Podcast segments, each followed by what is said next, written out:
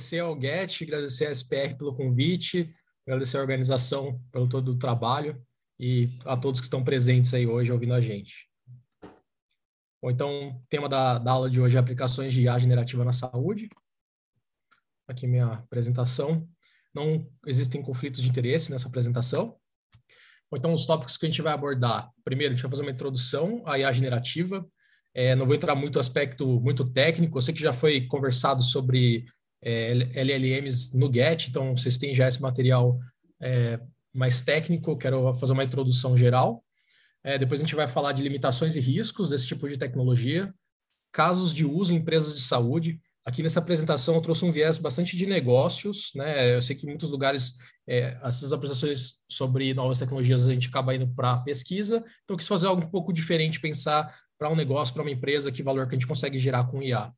É, estratégias de adoção desse tipo de tecnologia. Então, o objetivo final dessa apresentação é é, trazer reflexões né, para profissionais, para equipes, para empresas de, de saúde, é, de como que elas podem adotar esse tipo de tecnologia e gerar valor real na empresa em que elas estão atuando.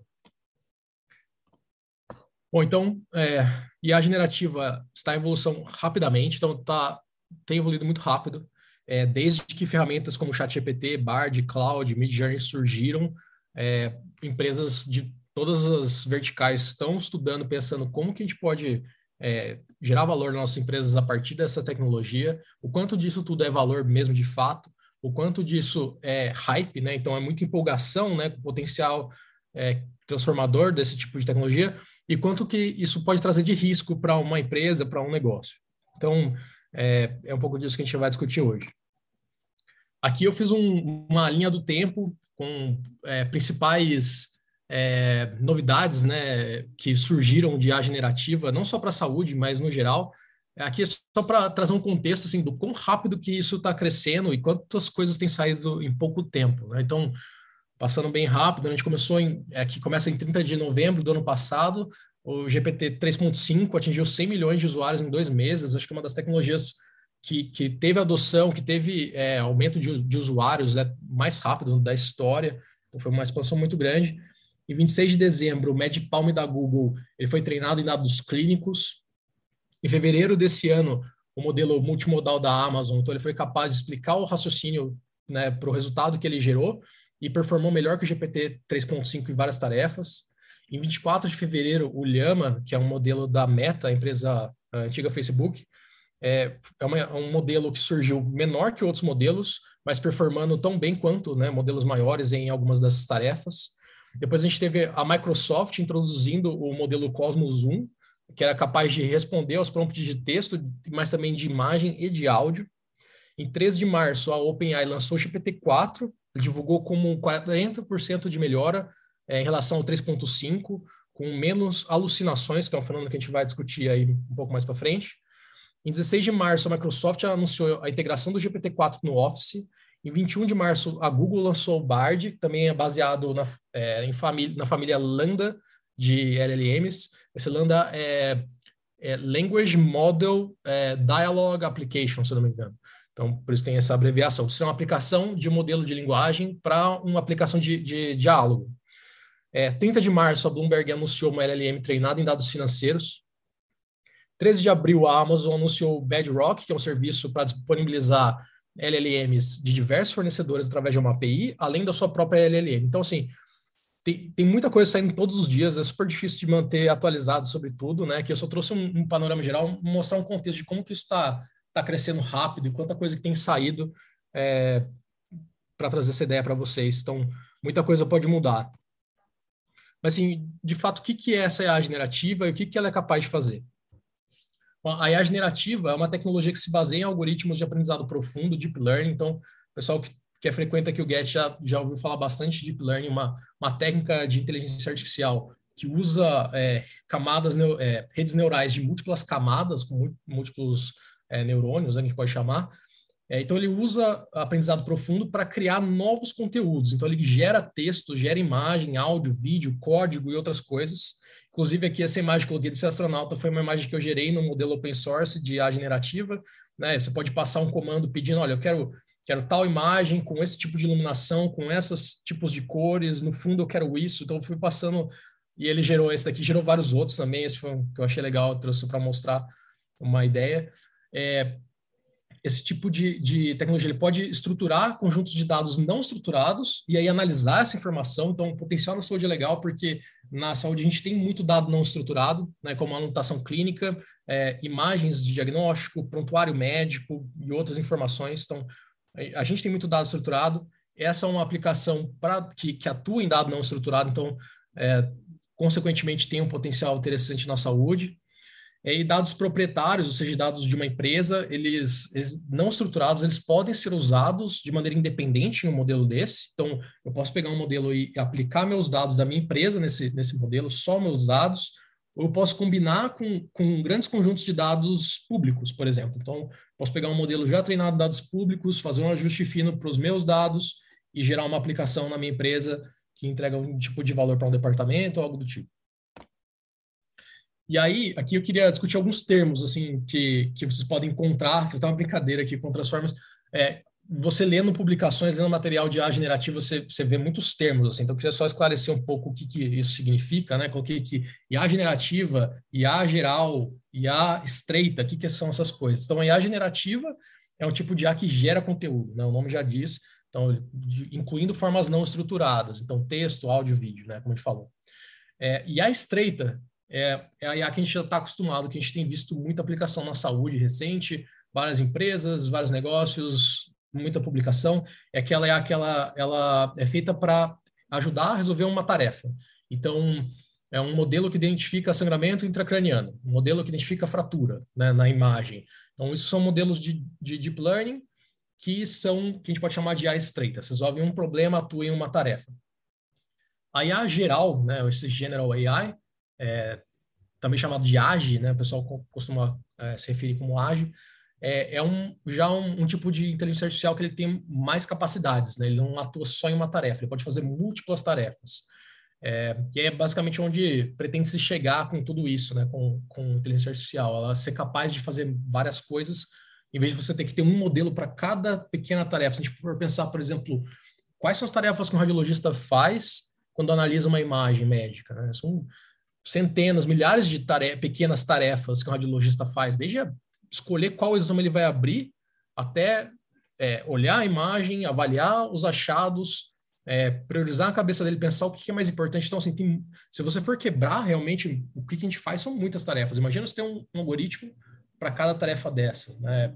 Vira um, um, um, Frankenstein. Então, se a gente conseguisse ter algum tipo de modelo que consegue atuar em várias tarefas, é interessante isso aí que é a IA geral, né? É, então, e aí, se você for ler mais sobre a generativa, você vai ver esse termo transformers. Não vou entrar em detalhes técnicos, mas ele basicamente é um componente importante desse tipo de modelo. E até se a gente for ver por que, que chama chat GPT, né? Porque é Generative Pre-Trained Transformer, né? Vem da, dessa palavra de transformer, o GPT. É, e aí, é, esse transformer ele é um tipo de rede neural, né? Um, de rede neural artificial, que é treinado usando aprendizado profundo. Você utiliza deep learning para treinar esse tipo de rede. É... E outra questão é que modelos de aprendizado profundo muitas vezes só podem executar então uma única tarefa, como eu falei de, da questão de IA estreita ou IA geral. Né? Então, assim, quais são as capacidades é, que uma IA generativa tem? O que, que ela pode fazer? Então, trouxe alguns, alguns tipos de tarefa que ela pode fazer. Então, pode classificar, pode editar, pode fazer um resumo, pode responder perguntas, pode criar novo conteúdo. Então, é, então por exemplo, para classificação, ela poderia fazer classificação de imagem. Eu vi que é, novas versões aí do, do ChatGPT pode fazer isso. Existem outros modelos capazes de fazer classificação de imagem. É, então, basicamente, ela vai atuar num dado não estruturado, uma imagem, um texto, um áudio, e vai poder classificar isso. Né? A gente pode pensar em coisas não assistenciais de saúde também, né? Então, a gente pensar na empresa toda, uma empresa de saúde, ela tem lá um escritório, tem o back office, que também é extremamente importante para a empresa. É, uma IA generativa que pode avaliar, por exemplo, os documentos. Então, ela pode, é, por exemplo, pegar propostas com clientes e analisar esses documentos, ou contratos, né? E eu posso classificar contratos, eu posso editar contratos, eu posso pegar, pedir para um modelo, por exemplo, eu quero que edite é, o, o, segundo parágrafo e, e, e, você coloca um novo tom na fala, né? Então eu quero que coloque um tom mais, mais sério, mais técnico numa fala, num texto. Será um, um exemplo de edição. resumo. Às vezes você pode pedir, é, colocar um material, pedir um resumo sobre ele para agilizar um trabalho. Então, é, desde um, de uma, um trabalho corporativo, né, você avaliar um documento, é, um contrato, uma proposta, eu quero eu tenho que avaliar várias propostas todos os dias, né? Se pensar num gerente, alguém que trabalha dentro de uma empresa, é, você pode, por exemplo, fazer um resumo de todos os documentos para ele tentar é, ajudar no trabalho. Seria um tipo de tarefa. Respostas e perguntas. Pode passar um documento e fazer perguntas sobre ele. Então, assim, olha, nesse documento existe um, por exemplo, é, uma, um documento legal, né, um, um, contrato. Nesse contrato que eu estou fazendo com o cliente, existe, por exemplo, uma questão que a gente fala aí sobre um seguro de compartilhamento de dados? Né, isso está incluído no nosso contrato? Ele vai dizer, olha, tem, não tem, onde que está? Né? Me traz, me devolve então esse texto, né? Pensando assim numa aplicação mais voltada para assistencial, numa, num, em radiologia. Então, você fazer perguntas, por exemplo, sobre um laudo, né? Esse laudo ele está certo, está errado? É, ele, tá, ele tem algum erro, alguma inconsistência? A, a, a opinião bate com a conclusão? É, várias perguntas que você pode fazer. É, uma coisa que andei pensando assim sobre, por exemplo, você comparar laudos, né, um, um follow-up de, de um paciente, você perguntar nesse novo laudo, existe alguma nova informação? Né? Existe uma inconsistência entre esses dois laudos? Então, de repente o médico esqueceu de citar uma, uma informação no follow-up, seria algo interessante. Então, basicamente você pode pegar qualquer tipo de informação não estruturada e aplicar uma dessas tarefas usando um modelo correto, né, e numa aplicação é, voltada para isso. Aqui eu queria falar um pouco sobre limitações e riscos é, esse tipo de tecnologia ele tem limitações. Né? Então, o primeiro de alucinações, esse é um fenômeno em A generativa, que basicamente ele te dá uma resposta plausível, mas sobre, uma, sobre algo que ela inventou, ela criou e não, não existe de fato. Então, se você perguntar, por exemplo, é, por exemplo, sobre lá, um modelo de carro, assim, você falar, ah, é, qual a vantagem dos últimos modelos da, da Volkswagen, você falar alguns modelos de carro e você perguntar sobre um modelo de carro que nem existe, ele te dá uma resposta. Né? Em vez dele falar, olha, não existe esse modelo de carro, não, ele te dá uma resposta sobre isso.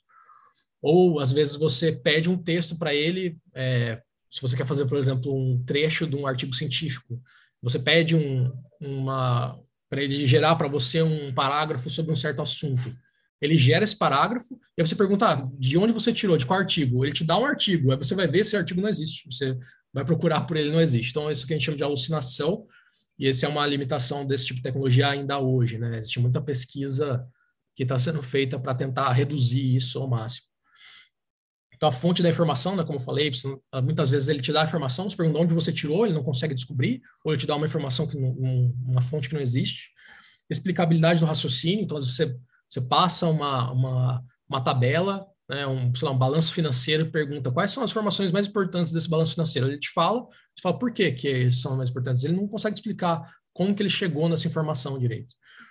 É, e hoje ainda existe um alto custo de processamento e um possível alto débito técnico. Né? Então, o alto custo de processamento, esses, esses modelos, eles são, na sua maioria, enormes, né? são muito grandes. Você precisa ter um, um equipamento é, moderno, com grande capacidade de processamento para rodar esses modelos, tanto para você rodar a inferência, quanto para você fazer um ajuste fino, ou você treinar um modelo do zero ainda mais, muito mais ainda necessidade de poder, de poder de processamento, isso tem um alto custo, isso tem até um impacto, chega a ter até um impacto ambiental, existem até estudos que mostram né, para certos tipos de modelo quanto de dióxido de carbono que você gera para fazer um treinamento do zero. Né? Então, isso até é algo que, que tem sido discutido e, e algo que é, que é uma preocupação. E o débito técnico é um modelo complexo é, você adicionar, por exemplo, vou adicionar um modelo, de, uma LLM, um modelo gigante numa máquina virtual é, para realizar, de repente, uma tarefa pequena de contabilidade, assim, será que vale a pena todo esse, esse modelo já para fazer, de repente, uma, uma, tarefa pequena, não traz tanto valor para uma, uma área, para um colaborador da empresa?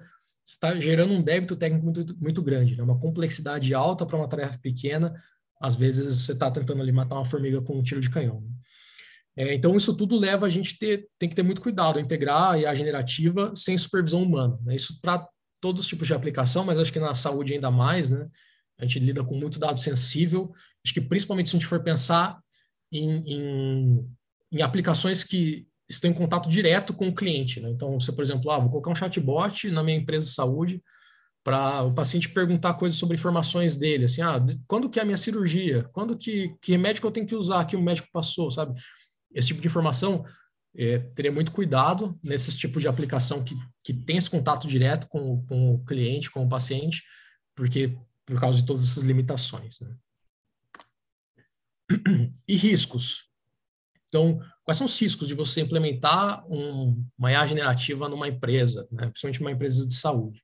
Listei alguns aqui que eu achei os mais, mais importantes, a gente pode existir aí outros ainda que eu nem pensei. Né? É, então, requisitos regulatórios.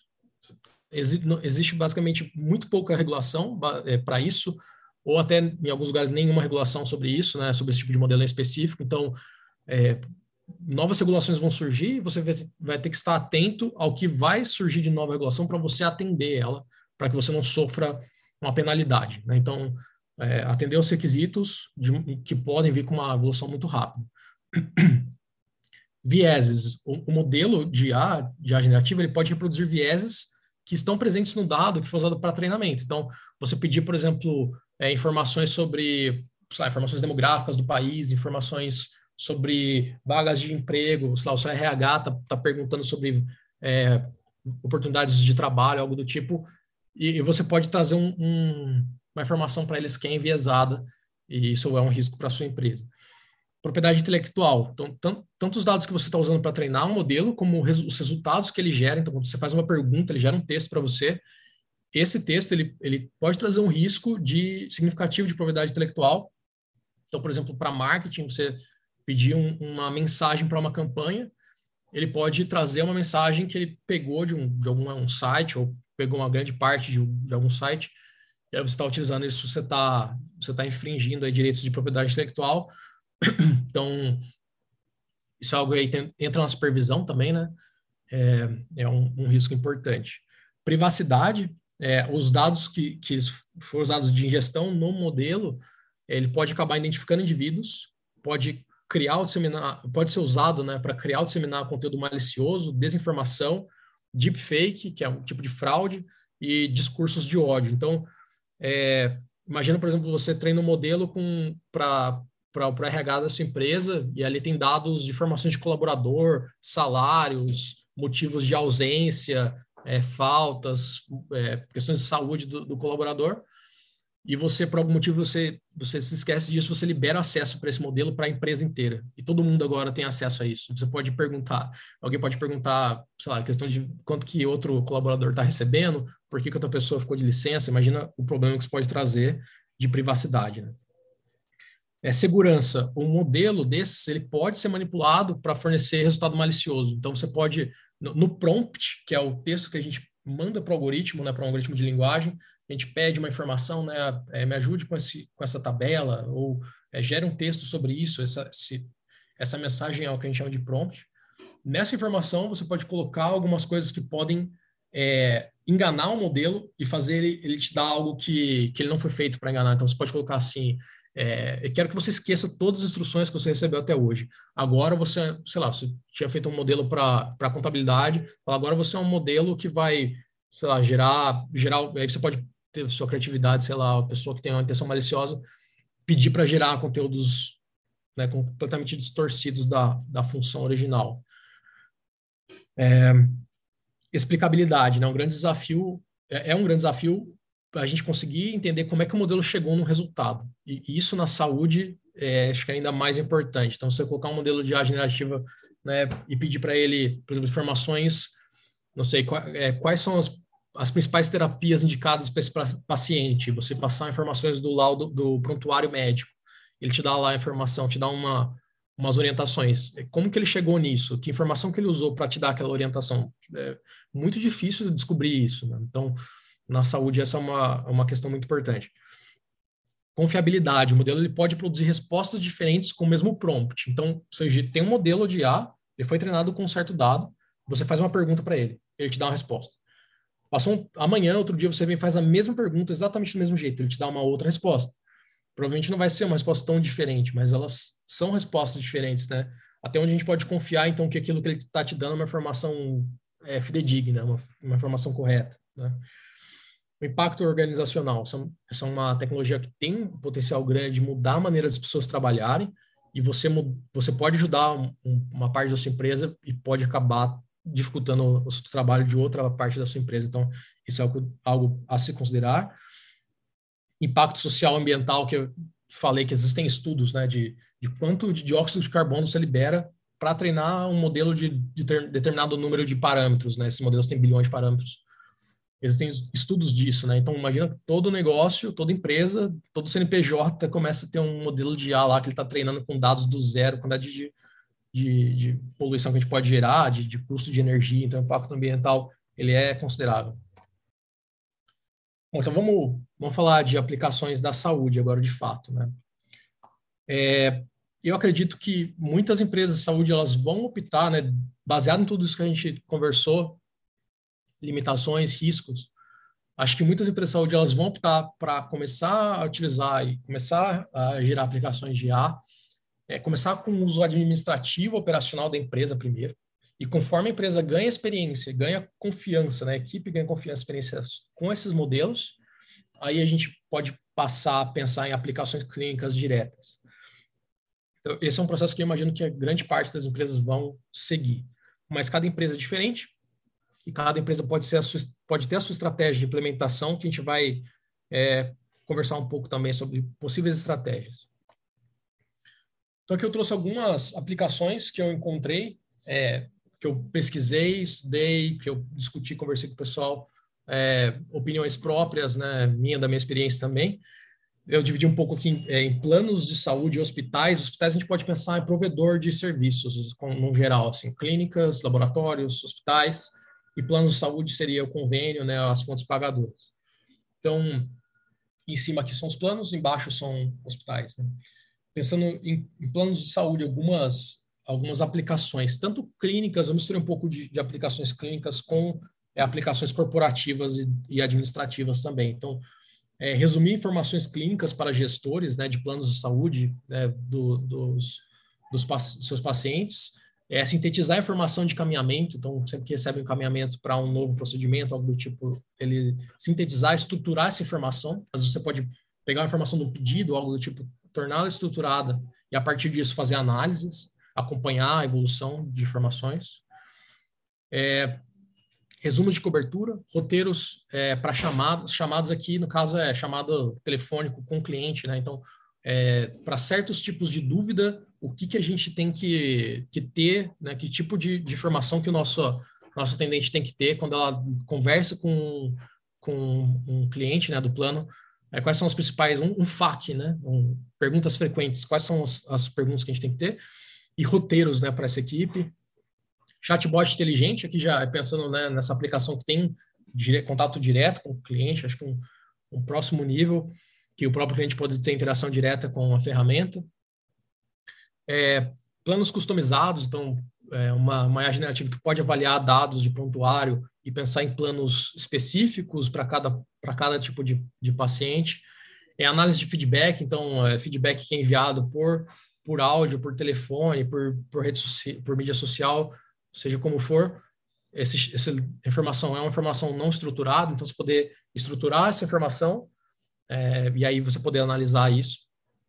Um suporte para time de vendas, então, um, como se fosse um assistente, né, uma ferramenta que um time de vendas pode ter. Então, ah, é, e, pode inclusive, poderia inclusive assim, imaginando um, um modelo que analisa a chamada em tempo real e já sugere para a equipe de vendas é, pro, novos produtos para você oferecer para um, cliente ou coisas do tipo, baseado no perfil do, do, histórico desse paciente e também na informação em tempo real que ele está te fornecendo. Né?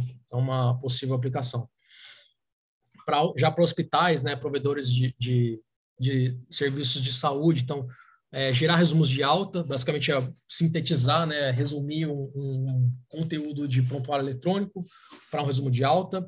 Uma, orientações para atenção primária, então, às vezes o paciente ele sai de alta, ele tem ali uma, não só uma, receita, mas orientações né, do que ele tem que fazer, seguir.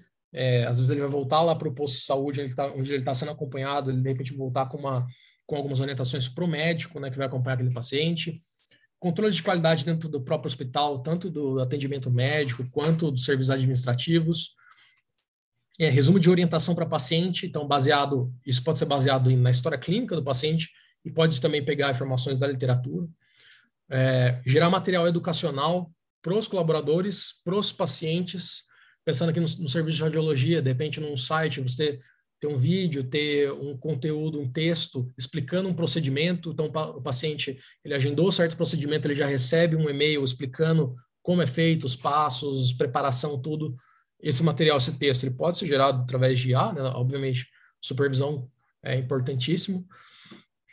Estruturar dados de prontuário eletrônico, né, que a gente já falou, e aí diversas funções corporativas, né, RH, marketing, contabilidade financeira, todo mundo, é, eu acho que pode se, se beneficiar de, desse tipo de aplicação, pensando principalmente num assistente que ajuda com análise de dados, com resumo de texto, com, com gerar novos textos, né, acho que é, seriam utilidades, né. Assim, isso aqui são, são ideias, né, que busquei materiais, publicações, que eu trouxe da, do meu, da minha, ideias minhas também, é, mas acho que assim, é uma tecnologia super nova, né? Então, novos casos de uso, novas aplicações vão surgir e a gente tem que estar atento para avaliar esses, esses potenciais valores para as companhias que a gente trabalha. Né? Então, assim, baseado nisso, assim, quais são as estratégias de adoção? Ok, é, achei casos de uso interessante, é, pensei nos riscos, pensei nas limitações, eu quero, quero colocar para rodar, quero é, ter uma aplicação de IA na minha empresa, como que eu posso seguir? Quais são possíveis estratégias? Bom, primeiro, as empresas precisam considerar diversas informações, vários fatores, né? É, qual é a estratégia de IA da companhia? Por exemplo, para esse tipo de, de, de, tecnologia. Eu quero agir agora, se eu quero agir agora, como eu quero agir? Então, agir agora, por exemplo, será que faz sentido eu já começar com todos esses riscos, com todas essas limitações? Faz sentido começar a já tentar usar agora? ou de repente eu espero sair uma, uma regulação, né? É, depende muito de cada empresa. Tem empresas que têm apetites para riscos muito diferentes, né? É, tem públicos diferentes, outros segmentos de mercado, então isso tudo tem que ser considerado. Vale, faz sentido para mim agora, né?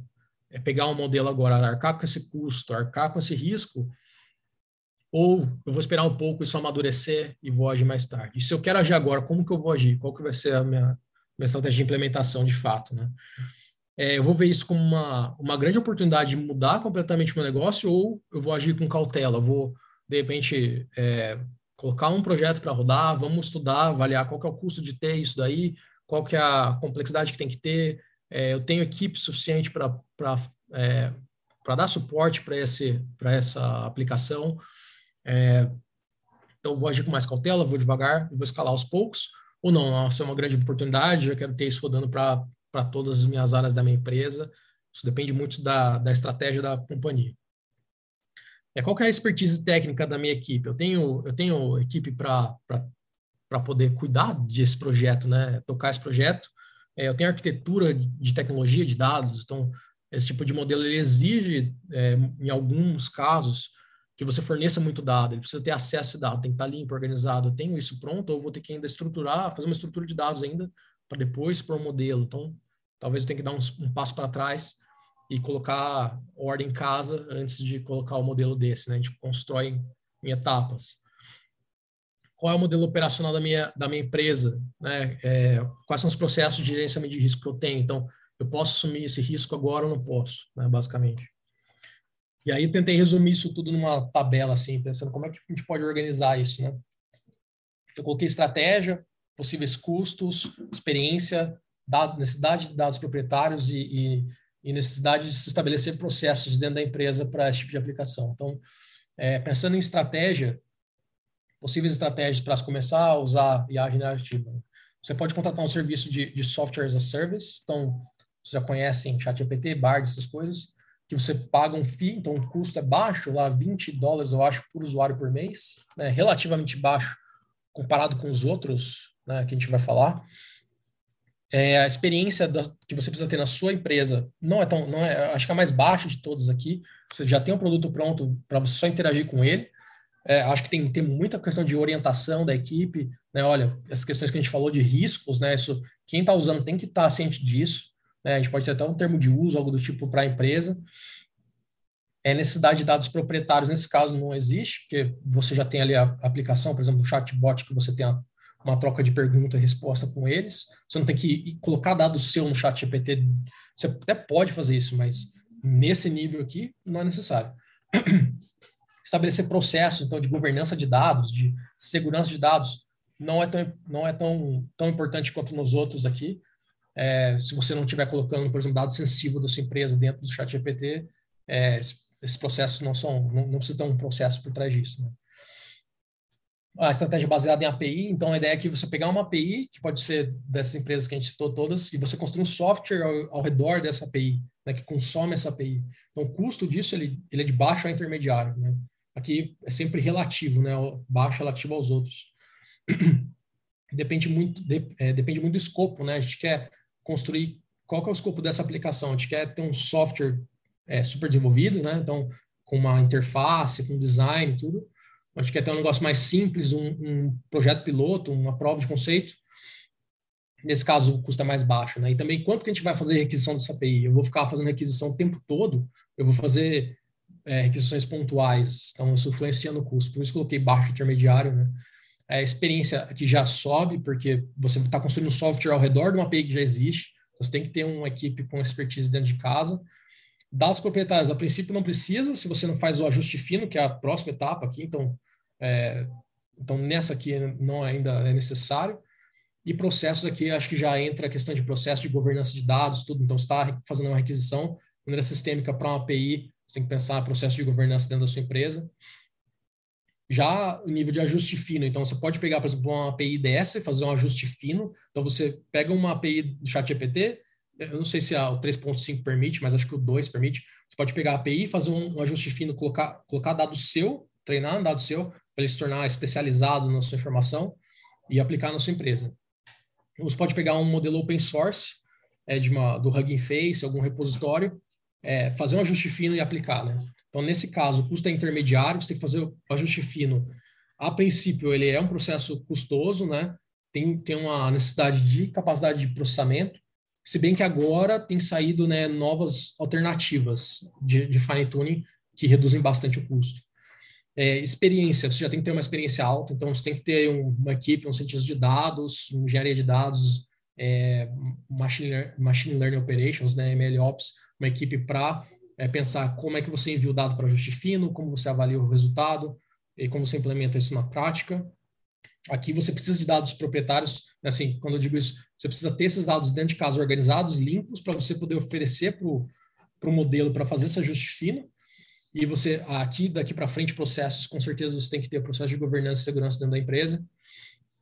E por último, treinar novos modelos é o mais custoso de todos, é, é muito mais custoso que os outros. Aqui eu acho que são, não são tão comuns aplicações que você vai ter que treinar um modelo do zero, talvez coisas para, por exemplo, descoberta de novos medicamentos ou coisas assim. É, a experiência com certeza é alta, então você vai ter que ter um, uma equipe de engenheiros de machine learning, de cientistas de machine learning é, para executar. Dados proprietários, com certeza, você está treinando um modelo do zero. Você pode usar modelo, é, dados é, públicos, mas se você for usar só dado público, por que, que você está fazendo um novo treino? Né? É, se você está fazendo um, um treino do zero, provavelmente você vai usar dados seu e processos também, com certeza, tem que estar, tá, estar alinhado. Então, como conclusão, é, empresas de saúde elas precisam se preparar, né, preparar suas arquiteturas de dados, de tecnologia e processo de segurança e governança para receber aplicações de IA generativo. Os líderes precisam saber equilibrar os potenciais benefícios de IA generativa com os riscos envolvidos. E o modelo de IA ele é somente uma parte importante, muito importante, mas é só uma parte da aplicação, né, capaz de gerar um valor em saúde dentro de uma companhia. Então, existe muito mais ao redor disso que precisa ser trabalhado, pensado, para poder, é, de fato, colocar isso numa, numa empresa. Então é isso, pessoal. Obrigado.